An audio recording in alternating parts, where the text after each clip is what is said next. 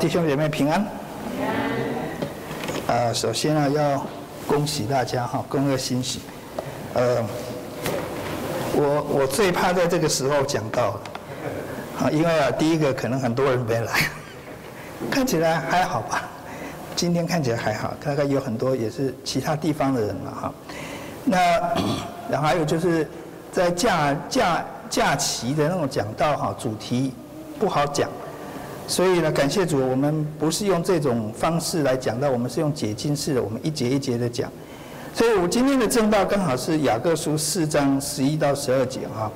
呃，我不晓得你们呃看这个主题的时候哈，论断或不论断，这是个好问题。有没有人会联想到这个这个是从哪里来的？这个句型的结构，读过英国文学的人应该知道。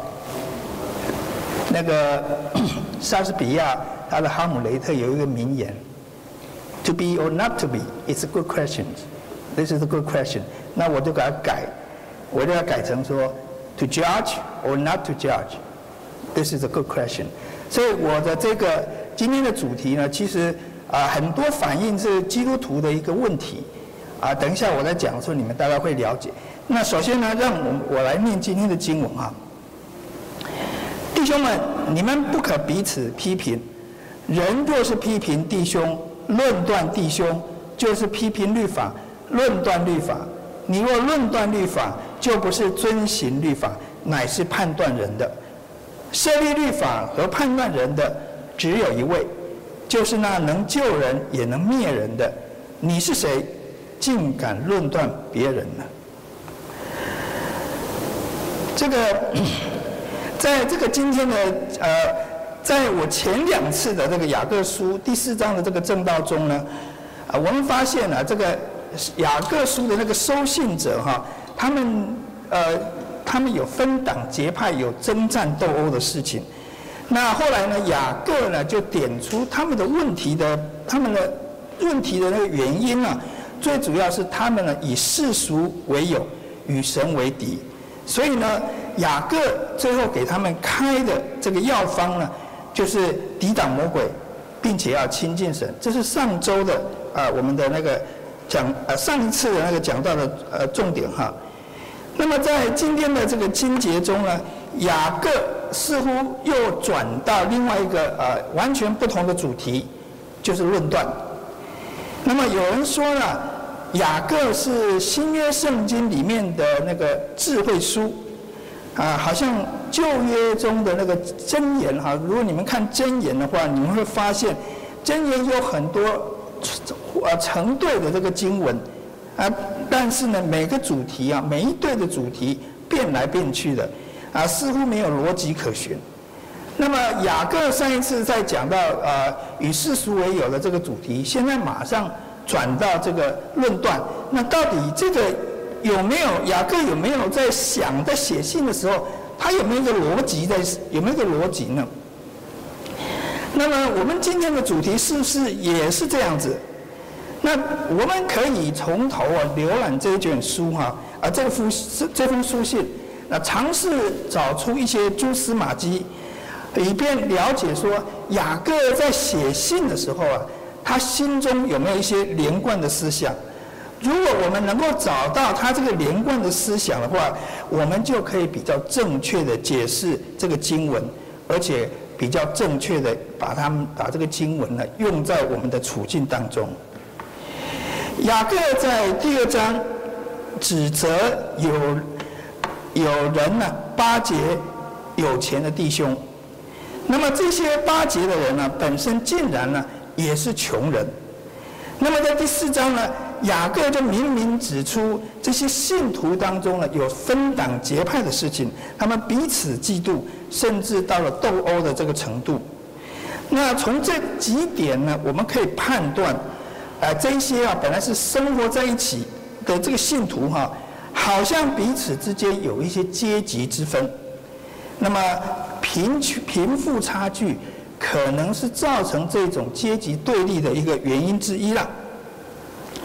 或许就是这样子的对立呢，导致里面的人呢就纷争不断。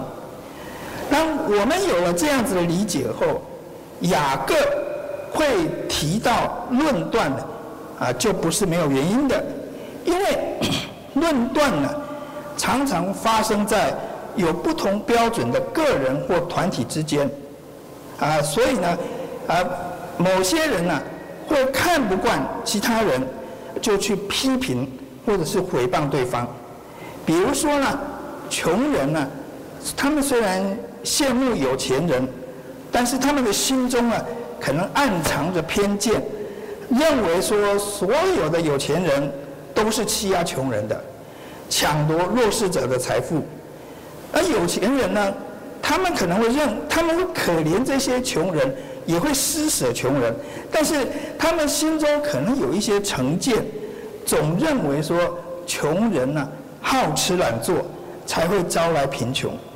大家结果呢，这个李这有钱人那个优越感。就不自主的起来了，用居高临下的态度去看待这些穷人。论断可能是被常常被基督徒误用的主题，因为基督徒啊、呃，耶稣有说过，说你们不要论断人。所以呢，有些基督徒呢，便用耶稣的话当做防护伞，每当自己犯罪、自己不对的时候呢，就祭出这个尚方宝剑啊，试图堵住想要规劝或者是责备他们的弟兄。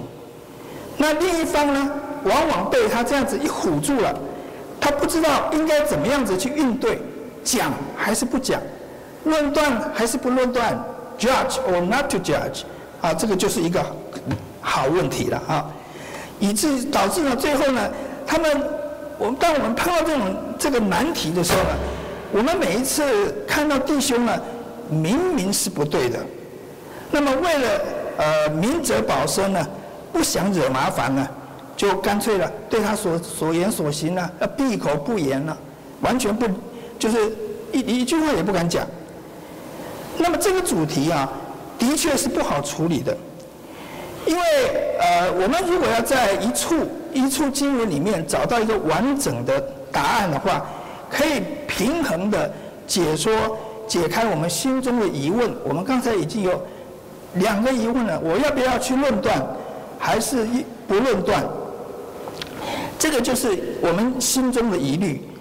那我在准备讲道的时候呢，我就求神帮助我说，啊，能够啊让我把这个经文很平衡的讲出来，也帮助弟兄姐妹能够一劳永逸的。呃，永远处理这个难题，以后你们在你们日常生活里面呢，啊，比较知道要怎么样子来处理。我们呃，以免哈，我们走在两个极端，一方面呢，我们可能会不公义的批评，伤了弟兄；另外一方面呢，可能担心弟兄不高兴，而任凭他们陷入越来越深的泥淖之中。今天呢，我们要看三处的这个呃经文，分别是雅各、耶稣与保罗针对论断主题所说的话。那么我在比较这些经文的时候呢，呃，发现了每一处经文都提到同样的主题，但是呢，每一段每一处经文呢，都有它各自很特别的面相，是其他两处经文所没有的。那有趣的是哈。当你把这个三处的经文把它整合在一起的时候呢，我刚才前面提到的这些的问题啊，可能就迎刃而解了。那现在就让我们啊逐一的解释每一段经文。那首先是我们今天的经文，雅各书四章一到十二节，呃，请呃各位弟兄姐妹，我们一起呃我们一起念好不好？请弟兄们，你们不可彼此批评。人若批评弟兄、论断弟兄，就是批评律法、论断律法。你若论断律法，就不是遵行律法。很设立律法和判断人的只有一位，就是让一个也能灭人的。你是谁，竟敢论断别人呢？好。那首先呢，我们要对“论断”这一个字哈，这个词啊，做一点字义的研究，就是字啊字这个意思的研究哈。每当啊圣经里面哈这个字出现的时候，啊大概都是希腊文的一个字叫 krino，啊这个是论断，我们翻成论断，中文翻成论断。但是呢，在英文呢只有一个翻译叫 judge，那个 judge 呢，呃有可能名词的话就当法官的意思，那动词的话就当审判，法官的判决啊审判这个意思。但是呢，如果说你仔细去看这个希腊文哈，它呢，它有三层的意义。首先呢，就是判决，就是有一点类似法官的那种司法性的这种判决。但其次呢，是分辨，啊，要要能够分辨善恶是非，啊，这个是第二层意思。那么第三层意思呢，就是定罪，啊，是属于宗教性的一种定罪。那么，在了解字词之后呢，我们就要一段一段的解释经文了。雅各书四章十一节说：“不可彼此批评了。”啊，他首先先用批评。人若批评弟兄、论断弟兄，就是批评律法、论断律法。这个批评哈、跟论断稍微有不同，但是呢，呃，他们本来的意思呢是带有恶意的，啊，好像诽谤。说坏话这个意思，这个批评比较，它意思比较偏爱的意思。但是呢，它这个在这个字的意义上面哈，跟论断哈还是有重叠的部分的。那么雅各书在第十一，在这个第十一节、第十二节的解释，我们可以中整出三点：论断弟兄的，就是论断律法。论断律法的，就是判断人，就是他。当我们在论断律法的时候，你就变成了审判官了。那第三点就是，唯有上帝才是最终极的审判官，还有律法的设立者。从这三点呢，我们看到了一件事情：雅各似乎在暗示。论断者心中的某一种心态，他把自己的地位呢放在律法之上，以至于论断了律法。一个人如何论断律法？呃，论断律法一个一个方式就是说，在律法以外呢，另外订定一套不同的标准，不同于律法的标准，然后呢，就用这个标准对其他人。做出自己的裁决及审判。雅各要提醒这种人呐、啊，我们都是被造的人，我们不是律法的制定者，在宇宙中呢，只有一位终极的审判者及律法制定者，那就是创造宇宙万物的神。有人或许会说，神不也赐下权柄给君王？法官还有其他官员来行使这个审判的职责吗？此外，这个不同的国家组织呢，不也制定自己的法律法规及条例吗？是的，神允许这样的事发生，但是能够做这些事情的权柄都是神所授予的，如同保罗在罗马书十三章所说的。在上有权柄的，他们的权柄没有一个不是出于神的。神设立这一些权柄的目的是说什么？叫作恶的惧怕，使人行善。所以，当有权柄的人按着神良善的律法来施行治理的话，那么地上的百姓就可以过着平静安稳的日子，这个是神赐给他们权柄的目的，不是要他们为非作歹、作威作福的。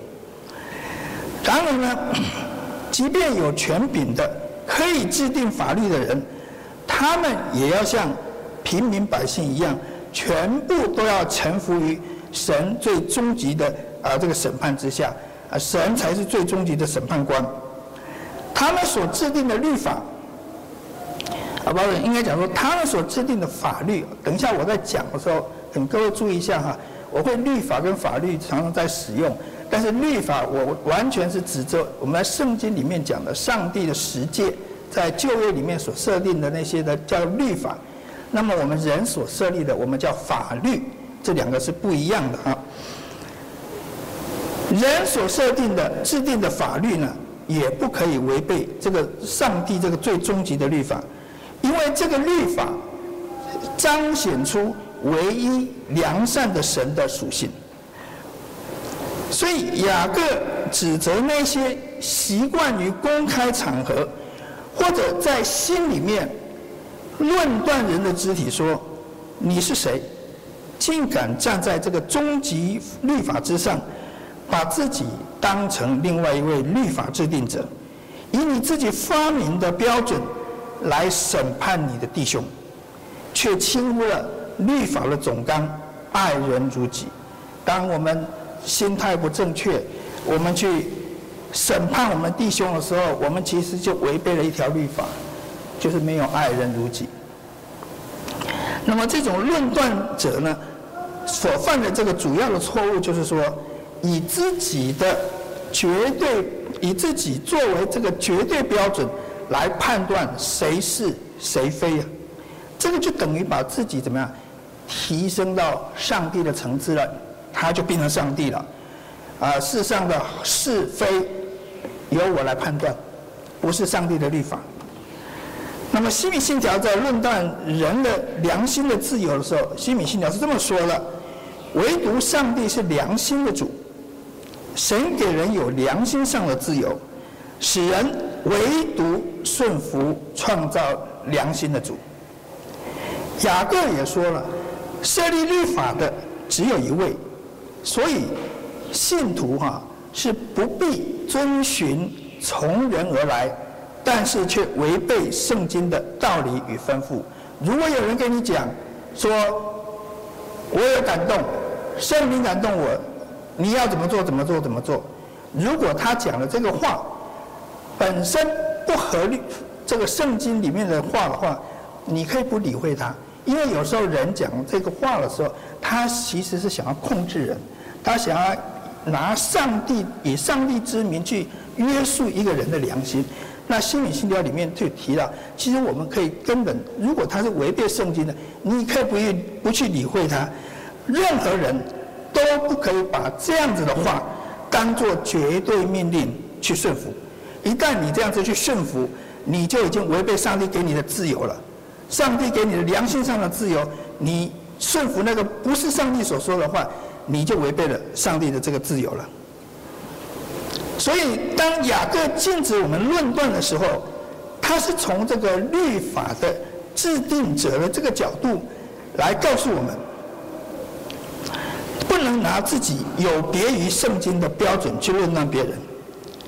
可是呢，当一个人的确违背神的律法，我们该怎么办？就睁一只眼闭一只眼。随他去吗？让我们来看看耶稣在马太福音七章一到五节是怎么说的。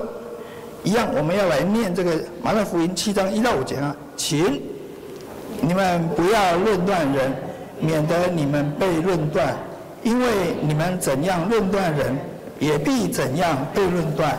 你们用什么器量给人，也必用什么量器量给你们。为什么看见你弟兄眼中有刺，却不想自己眼中有梁木呢？你自己眼中有梁木，怎能对你弟兄说：“容我去掉你眼中的刺呢？”你这假冒为善的人，先去掉自己眼中的梁木，然后才能看得清楚。边连梁。好，这三段经文也同样有三个重点。第一个，论断者必定被受到同样的标准被论断，论断的人一定会被论断，而且是用同样的标准。第二个，论断者他在论断的时候，他没有看见自己的过错。啊，耶稣在指这一种人，有些论断的人，他不晓得他其实已经先犯了这个错了。第三个，除去错误的，你想要。啊，除去啊别人的错误的话，你要先除去你自己的错。这个是耶稣的，这是这一段经文里面的三个重点哈。那么乍看之下呢，耶稣在第一点提醒我们：如果要避免自己也被论断的话，你如果不想被人家用同样的标准去论断你的话，我们就不当论断人。耶稣与雅各虽然都禁止我们去论断，但是呢，它两者的重点不一样。雅各的重点在于，我们不是律法制定者，也不是终极的审判官，而耶稣的重点则在于，论断的人不能免于自己受论断。所以你要论断人，你要判定一个人的时候，你首先要先想，神也会判断你，他会用你同样的标准判定你，因为你极有可能也是犯同样的罪。习惯于批评论断的人有一个特征啊，他们呢 很容易看到别人的毛病，我不说错，我不说错误或者是罪，毛病，甚至连微小的瑕疵啊也都不会放过。更麻烦的是啊，他们是乐此不疲，看到什么人就开始要判断了判断了。虽然嘴巴不讲出来，心中已经开始在做判断。我们常常做这种事情的，表表面上我们好像一个是好一个好人，事实上呢，只有神才知道你心里面在想什么。因为呢，有些人喜欢这么做，为什么？因为这样子呢，才可以展现出他的优越感，他比别人好，他在哪一方面比别人好？那么很不幸的是哈，这种人啊，一定很难看见看到自己的过错，甚至于看见自己完全一样或是更糟的过错。雅各告诫说，我们在许多事上都有过失，所以不要多人做师傅，也就是不要多人在做教导跟纠正的人，因为这种人啊。要受更大的判断，更重的判断。此外呢，耶稣在他的话语中进一步阐释论断的第二层意思，就是分辨。我们都很熟悉刚才我们念的经文，为什么看见你弟兄弟兄中弟兄眼中有刺，却不想自己眼中有梁木呢？你自己眼中有梁木，只能对你弟兄说：“容我去掉你眼中的刺呢？”这个是我们很喜欢的经文。那么许多基督徒呢，喜欢用这句话来自我防卫，不是不是在讲真理的，来自我防卫。每当有人指出他们的过错的时候，他们就用这句话跟对方说：“你也是罪人，你也有犯罪。”所以你不能指责我，这个就是他们最常用的的用法。结果呢，他们永远不必认罪，那就继续的活在那个罪中。让我来提醒这些人哈，耶稣所讲的下一句话：你这假冒为善的人，先去掉自己眼中的梁木，然后才能看得清楚。去掉你弟兄眼中的刺，请大家仔细思想这句话哦。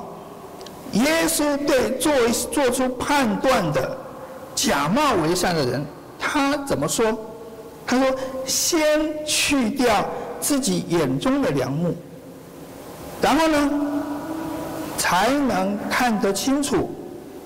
最后呢，去掉你弟兄。”眼中的刺，在这个三个步骤里面，耶稣命令那个有错在先的论断者，先除去自己的错误，这样才能够看得清楚，才有正确的分辨力。而耶稣要他们这么做，最终的目的是什么呢？是要指出，并且什么？除去弟兄的罪。耶稣有没有讲不要理他们了？没有。耶稣甚至对假冒为善的人都可以这么做。你只要有一个前提，你先有错，你就可以看得清楚，你就可以指责指正别人的错。耶稣在其他的经文也说过，如果弟兄得罪我们，我们可以趁着只有他和我们在一起的时候，指出他的错来。他若听你，你便得了你的弟兄；他若不听，你就带另外带一两个人同去，要凭两三个人的口做见证，句句可定准。所以耶稣他并没有反对我们向犯罪的弟兄提出指证，他许可我们，首先呢，在神的光照之下，先检视我们自己的动机。你在讲人的时候，你的动机是什么？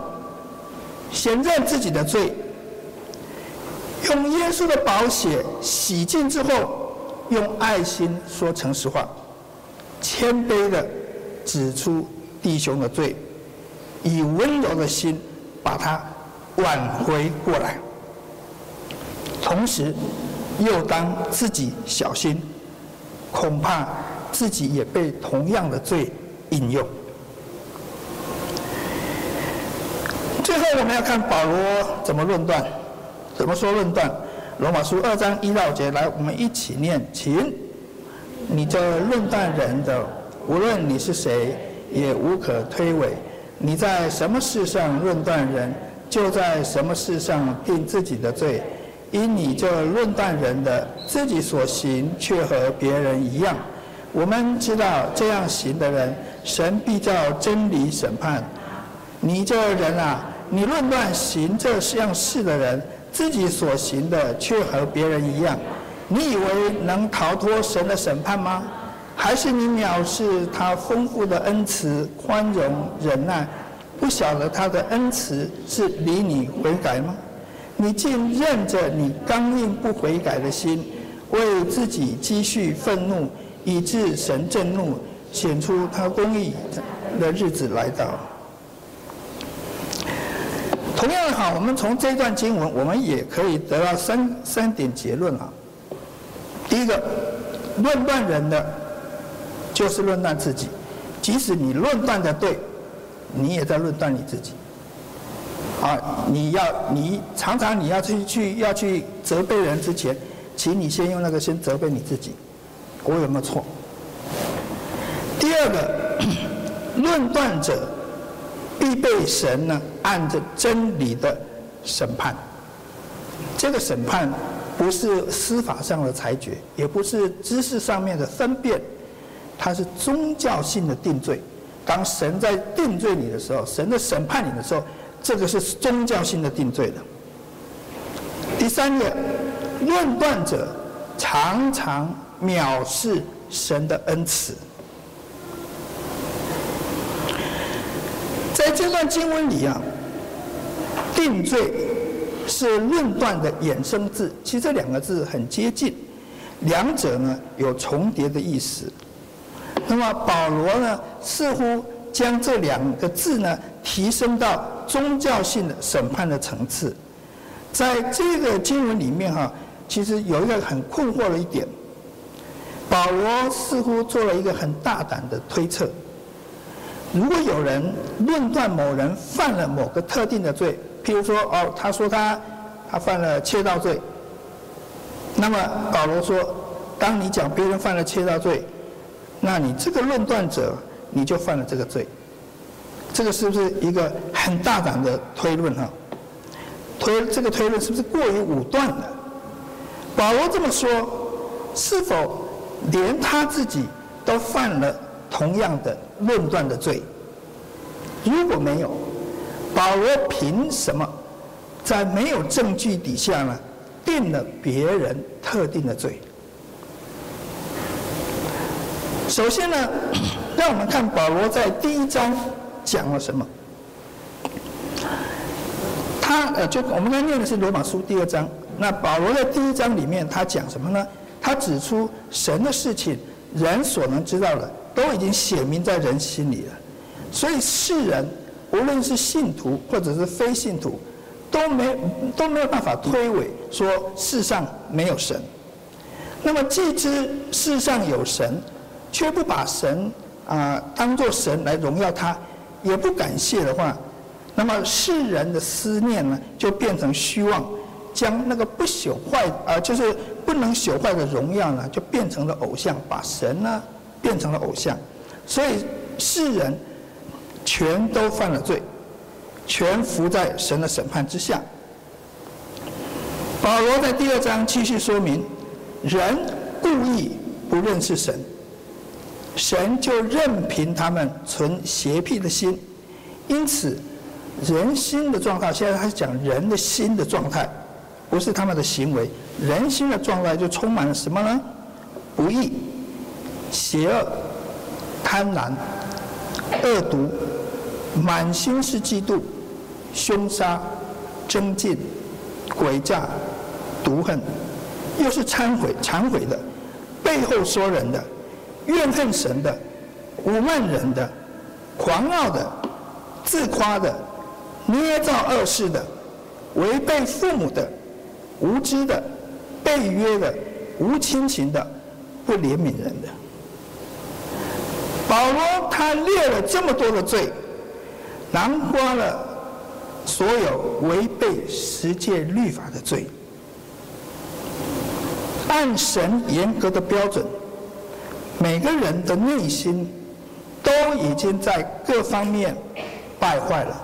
这个就是我们改革宗信仰里面就是全然败坏的意思，total depravity，就是这个意思。人心其实已经满了各样犯罪的火药，里面有一个火药库，只要时机成熟，撒旦的试探一来，一点点的火星呢、啊，就这个有一个有一个本土剧啊。几滴环绕会对不对？所以不知道是谁讲了，几滴环绕会的，一丢下去哈，就会爆炸。犯罪的动机就会怎么样？转成犯罪的行为，从动机马上变成行为。更糟的是，保罗说了，人不但自己去行，还喜欢别人去行。保罗在这里面所诉诸的是天上的法庭。所诉诸的审判标准是神绝对的律法及真理。堕落后的人，无论在哪一样具体的罪，就是有行为出来的具体的罪，在哪一件事情上，都全都有罪。诚如保罗在第三章所说的，无论是犹太人和希腊人，都在罪恶之下，没有一人，没有一人。连一个也没有，都是偏离正路，没有行善的，连一个也没有。所以，律法上的话是对着律法以下的人说的，好塞住个人的口，叫普世的人都服在神的审判之下。一个人为什么会论断其他人？岂不是他认为自己在所论断的事情上无可指责，自己比别人更优越？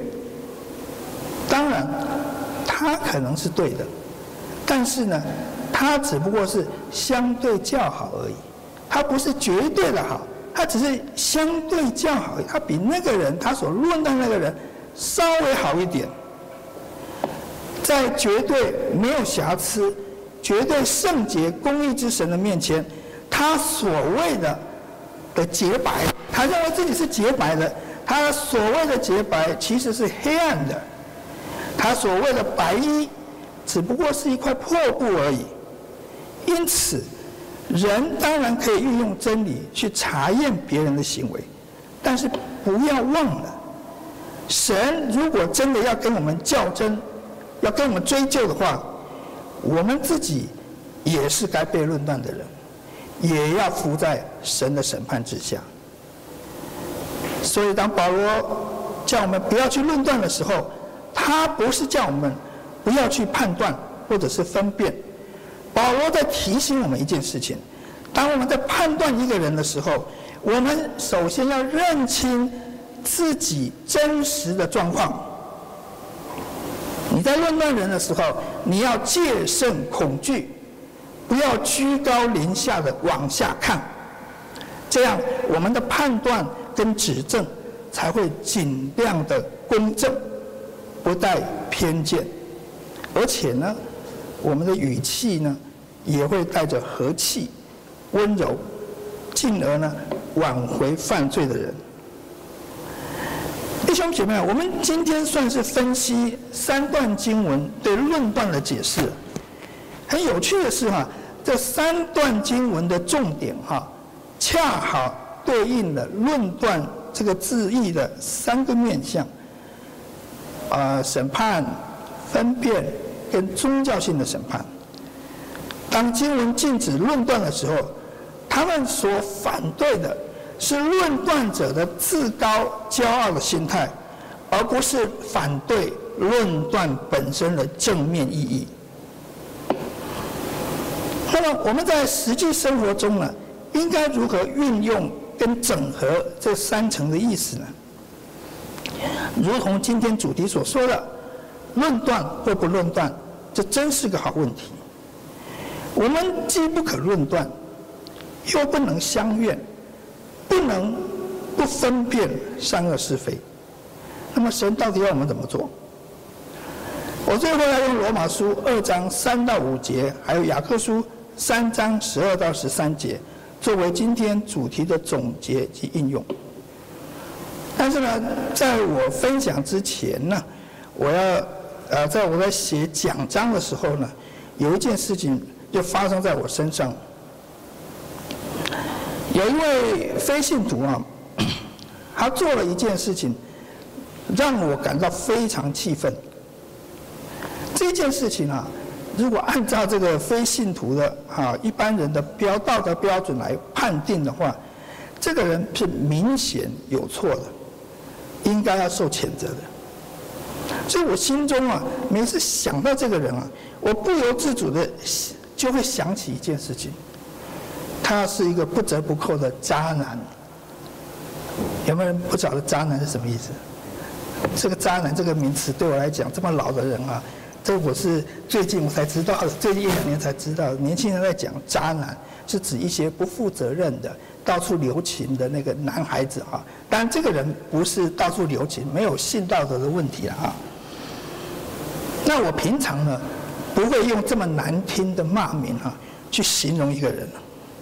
可是呢，每当我想起这个人，我第一个想的字就是渣男，这我也没有办法。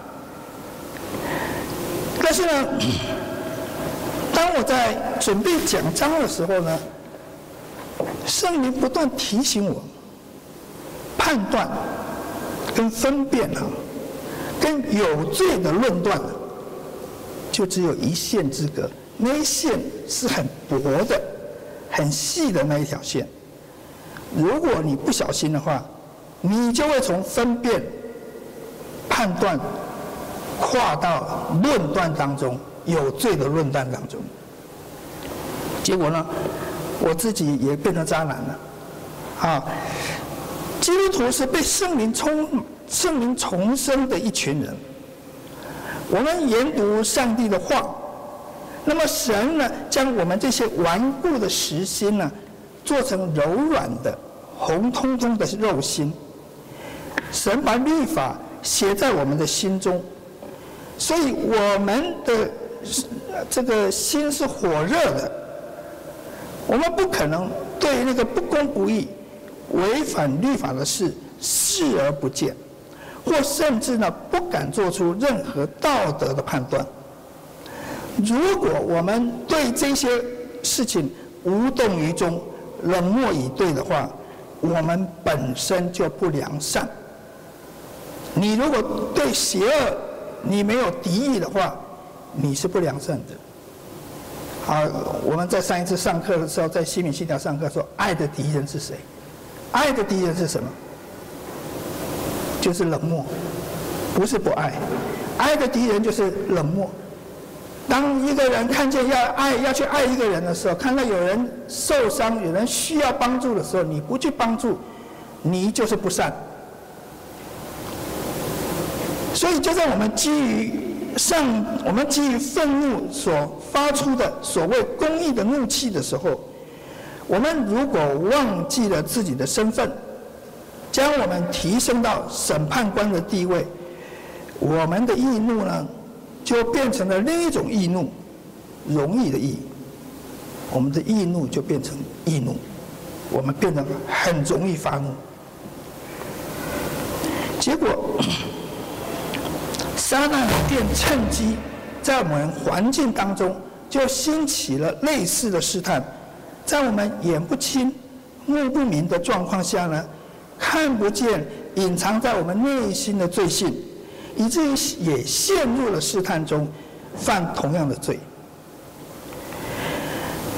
弟兄姐妹啊，神并非不让我们不去分辨或者是论断，其实我们应该要分辨的，我们要判断的。但是当我们在做判断的时候，我们的心态又是怎么样？保罗警戒我们说：你在论断的人，你以为你能逃脱神的审判吗？还是你藐视他丰富的恩慈、宽容、忍耐？不晓得他的恩慈是领你悔改吗？保罗给我们指出了一条脱离假冒为善的道路，不要藐视神丰富的恩慈、宽容、忍耐。神对每个人都是恩慈、宽容、忍耐，基督徒、非基督徒都一样。因为神如果真的要跟我们斤斤计较，我们世世界上所有的人都会在顷刻之间烟消云散，我们都会被神击杀了。就是因为神有怜悯，所以我们还能够活到今天。当我们看见弟兄或者是非信徒的罪，如果如果应该要指责，就该指责。但是在指责的时候，我们对罪人的态度。必须是要像神对罪人的态度一样，满了怜悯、恩慈。我们告诫人的目的是要挽回人，不是要定罪毁灭他。要挽回这个人，不是要毁灭这个人。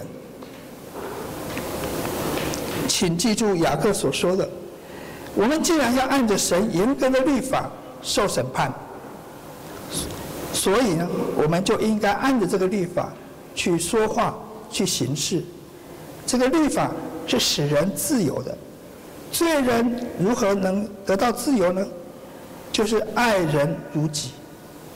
因为我们自己已经先获得神的怜悯了，所以我们不但该去，也有能力去怜悯那些冒犯得罪我们的人。